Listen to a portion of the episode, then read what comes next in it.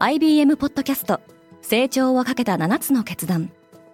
成長をかけた7つの決断とは今後3年間に世界を形作ると予想される7つのビジネストレンドについて IBM が何千ものクライアントとの対話に基づき提言をしたものです。このポッドキャストでは変化の激しい時代において企業が下すべき成長をかけた7つの決断について日本 IBM の7人の専門家と考えていきます。今お聞きのリスニングサービスにてぜひフォローボタンからフォローをお願いします。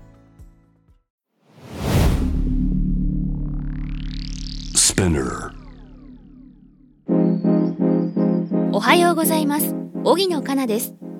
7月3日月曜日。世界で今起きていること。7月4日はアメリカは独立記念日の祝日を迎えますそのため3日月曜日の株式市場は早じまいする予定です。このポッドキャストデイリーブリーフでは世界で今まさに報じられた最新のニュースをいち早く声でお届けします。サウジと香港の蜜月が始まっている。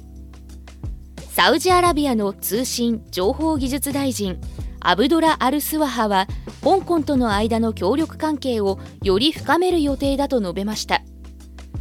これは香港メディアのサウスチャイナ・モーニング・ポストが報じたもので同氏によるとスワハ大臣はイノベーションの架け橋を築きたいと述べており特にフィンテックのほか AI やヘルスケアクラウドコンピューティングの分野で協力してベンチャーキャピタルの資金を呼び込むとしています。今年2月には香港政府トップジョン・リーが中東を公式訪問しておりリーは訪問先のサウジアラビアでサウジアラムコのトップとも会談しています。サウジアラビアは2016年サウジビジョン2030と題した国家開発戦略を発表しています。同国では2030年をめどに石油への依存を減らし教育やヘルスケア観光に至るまでさまざまな公共サービスを充実させていこうとしています。中国はスパイの取り締まりを強化する。スパイ行為の取り締まりを徹底する改正反スパイ法が1日中国で施行されました。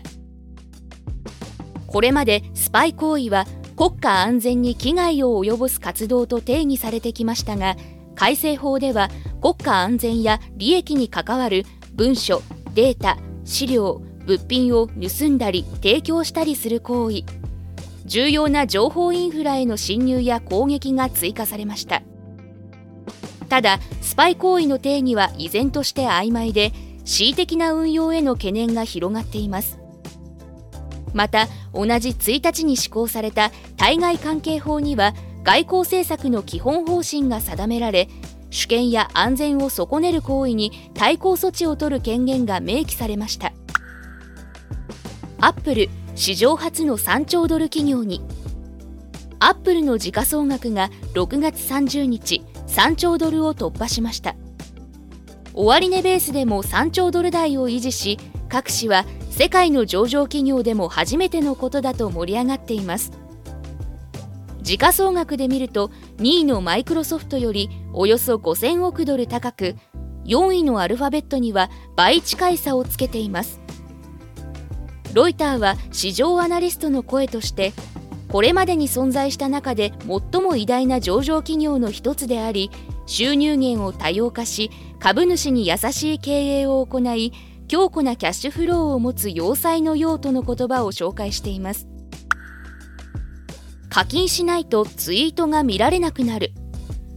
イーロン・マスクは2日ツイッターの1日の閲覧数を制限すると発表し大きな話題となっています。認証済みのアカウントは1日で最大6000件。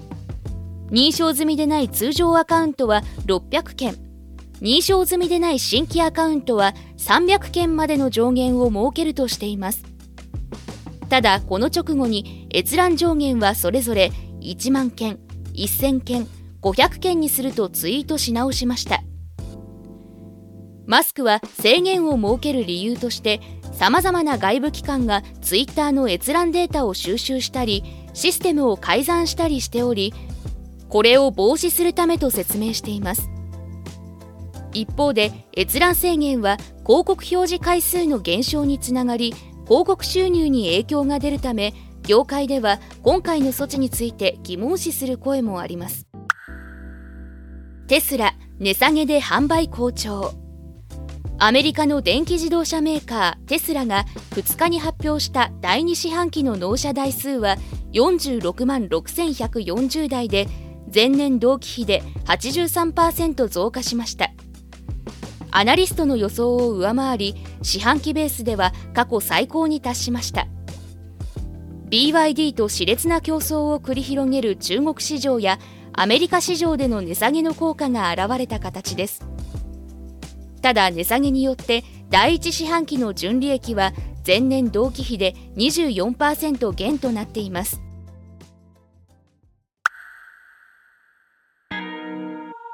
今世界で起きているニュースをいち早く受け取りたい方はデイリーブリーフをぜひ Spotify、Apple Podcast、Amazon Music などでフォローしてくださいね。リスナーの皆様の応援によりデイリーブリーフは徐々に魅力的なコンテンツにアップグレードしています。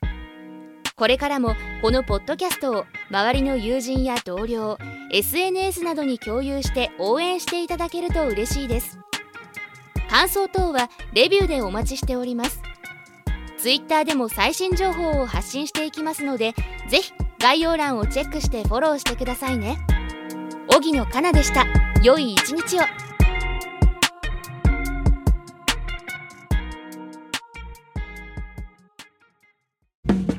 リスナーの皆様より多くのリクエストをいただいている話題のニュースを深掘りしたエピソードを週末の有料版で配信中です。今なら1ヶ月無料トライアルを実施中。詳細は概要欄に記載しています。この機会にぜひ聞いてみてくださいね。感想ご意見もお待ちしています。